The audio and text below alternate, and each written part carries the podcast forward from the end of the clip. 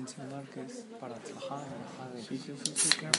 Jacob Ben Farida Flor. Farida Flor. Buenas noches, Rabotay. Vamos a comenzar estas palabras de Torah. Vamos a dedicarlas para Berajá y Atzlajá de Jacob Ben Farida Flori.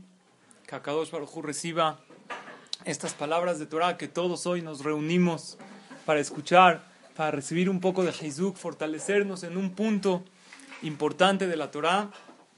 Que Akadosh Baruj Hu nos haga ver la salvación pronto. Amén. Existen dos áreas de superación en la vida de la persona. Lo que es Ben Adam la Makom y Ben Adam la Javeró. La persona se tiene que superar en dos áreas de la vida. Estar bien con Hashem, las mitzvot que son uno con Hashem, rezar, para el hombre ponerte filín, para la mujer velas de Shabbat, el cuidado de Shabbat. ¿Eso qué es? Eso es superación uno con Akadosh Baruj. Y hay otra área de superación que es uno con el compañero. Tratar bien a los demás, no robar, no matar, respetar a los padres, respetar al prójimo. Todo eso es Ben Adam la Javero, entre uno y su compañero. Y la persona que quiere superarse, obviamente se tiene que superar en los dos ámbitos.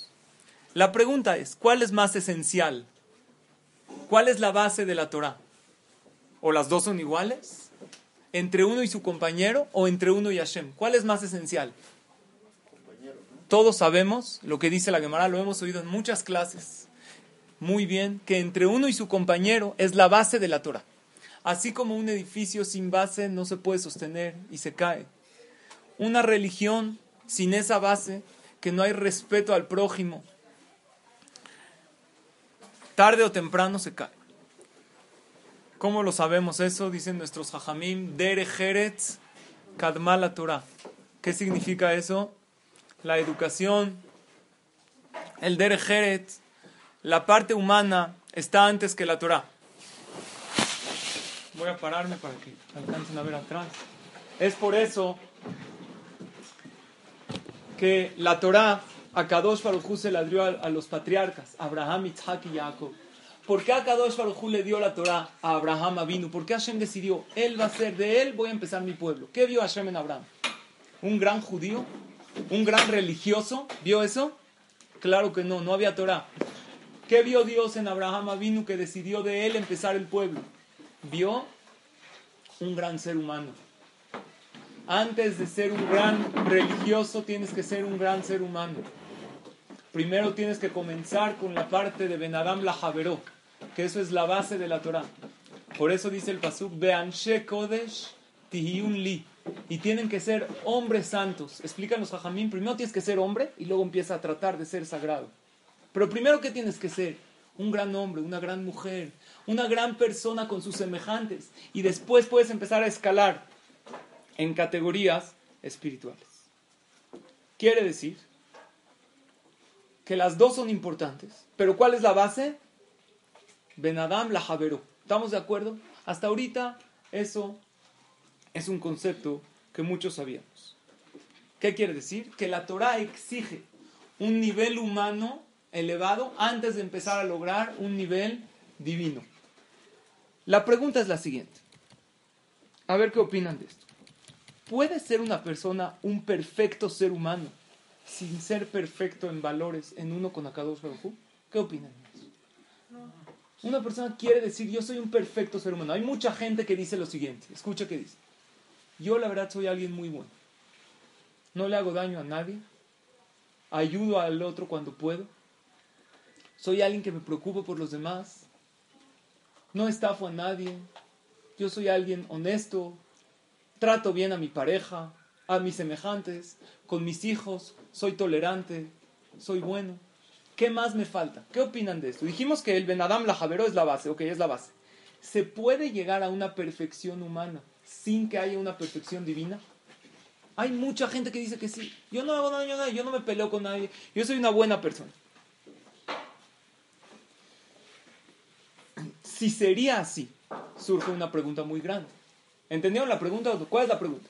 ¿Se puede ser un perfecto ser humano si no habría una dirección de Hashem? Hay gente que piensa así. ¿Qué tiene que ver la religión con ser un buen ser humano? Ustedes agarren a cualquier persona alejada de la religión, no estoy hablando que es un humano, y lo que dicen es, yo soy una buena persona, yo no le hago daño a nadie, no me meto con nadie, trato de ayudar al que puedo. Si es así, yo tengo una pregunta. ¿Qué pregunta tengo? ¿Por qué en la Torah hay mandamientos entre uno y el compañero? Si no se necesita la Torah para poder ser un perfecto ser humano, ¿por qué la Torah nos enfatiza? no robarás, no matarás, vas a respetar a tus padres. Veloto nui shetamito, cuídate del sentimiento de tu compañero. ¿Para qué? Si es lógico. Ahora, ¿ustedes qué creen? ¿Que Dios escribió en la Torah para que la Biblia sea más voluminosa? No.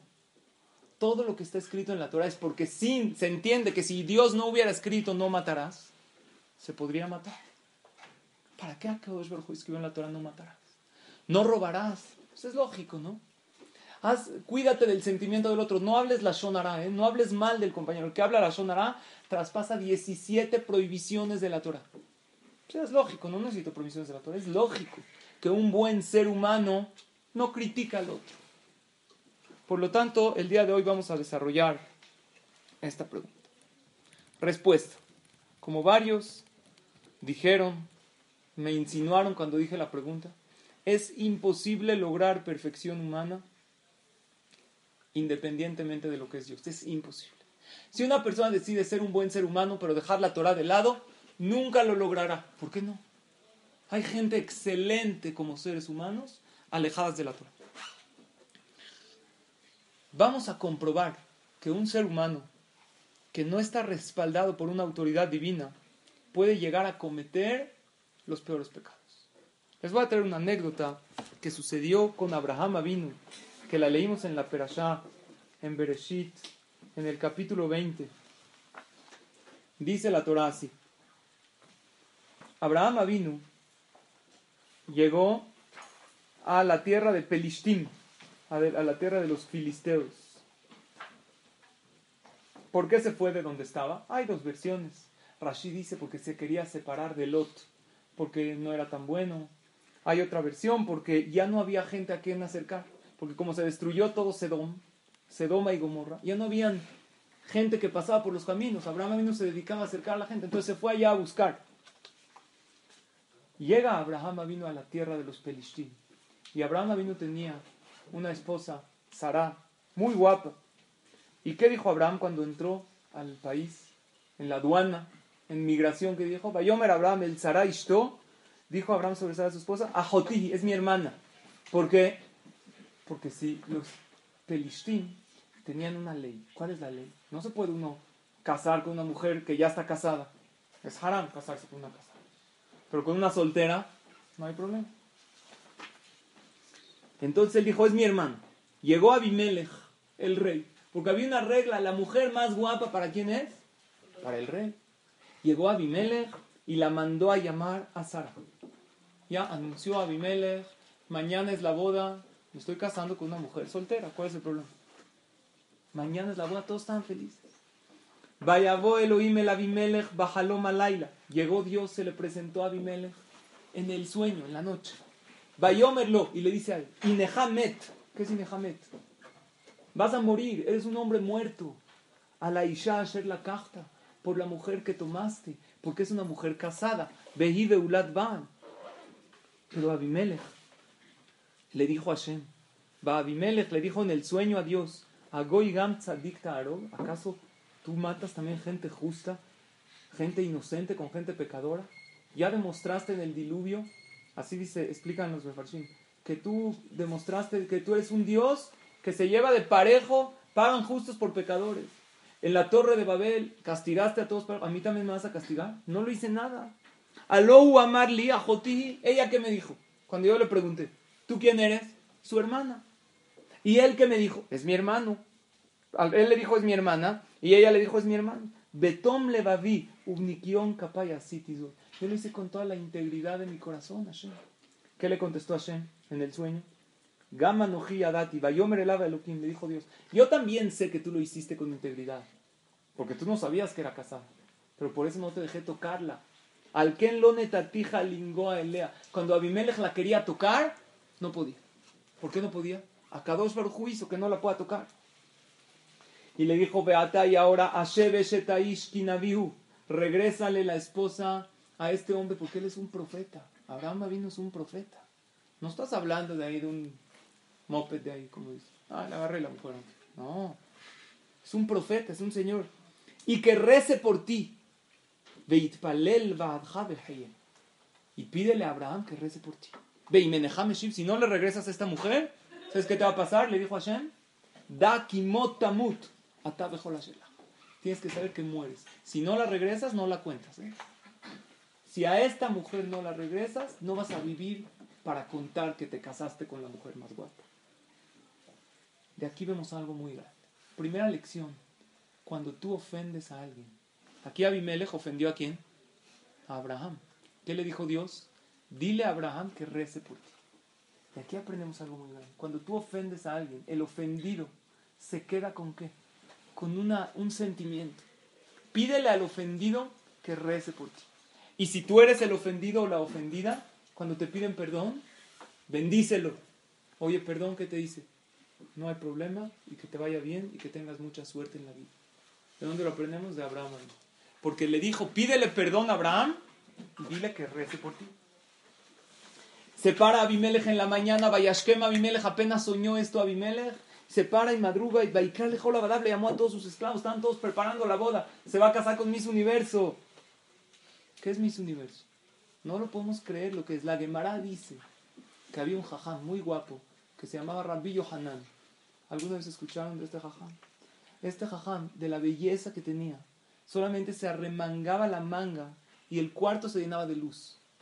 Es una belleza que hoy en día no conocemos. La persona más guapa no ilumina. Y la Gemara dice que Rabbi Yohanan, junto a Yosef Atzadik, era como la relación de un chango junto a una persona. La misma. Y Yosef Atzadik, junto a Sarah, era la misma relación. Imagínense la belleza de Sarah, cómo opacaba la belleza. Y Sarah junto a Javá también parecía como un chango junto a una persona. Esa diferencia. Entonces, sin ofender a las mujeres presentes, las que se sienten guapas o lo son, imagínense junto a la belleza de Sarah y Men. Y la Gemara dice que el, talón de, de Adama Rishon, el talón nada más, la parte a que el Adama Rishon, iluminaba todo el mundo. Era una belleza de otros rangos. Esta belleza tenía Sara. Imagínense la ilusión del rey de casarse con la mujer más bella. Entonces el rey le cuenta a los esclavos y todos empiezan a tener mucho miedo. Vaikra Abimelech le Abraham. Ahora, ¿quién le llama Abimelech a Abraham? ¿Por qué me mentiste? Tú me dijiste que era quién? Que era tu hermana, era tu esposa. Vayómerlo. Y le dijo a él, me asita lanu, me ¿Qué te hice? Que me trajiste un pecado tan grande. Lo que me hiciste no se debe hacer. ¿Qué contestó Abraham Avino? Callado. No contestó nada. ¿Cómo sé que se quedó callado? La Torah no dice. Pero la Torah dice que Abimelech le volvió a reclamar a Abraham Avino. ¿Qué se entiende? Que el primer reclamo que hizo Abraham.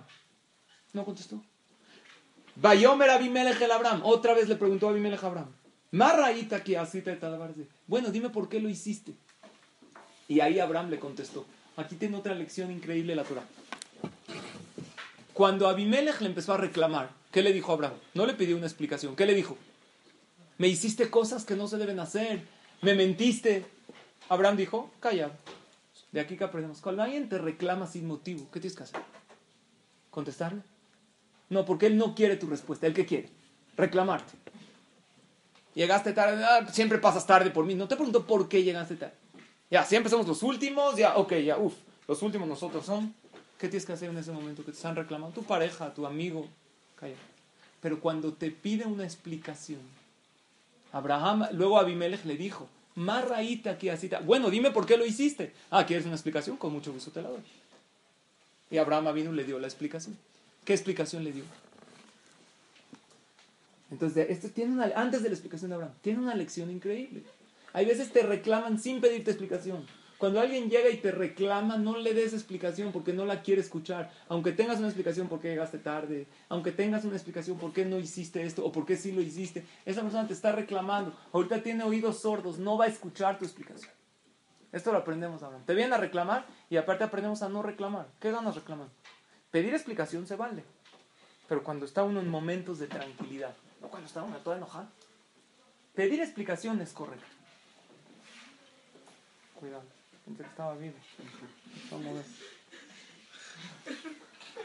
Pero así nada más. ¿Reclamar? ¿Qué ganas reclamar? Ahora, ¿qué explicación le dio Abraham a Vino?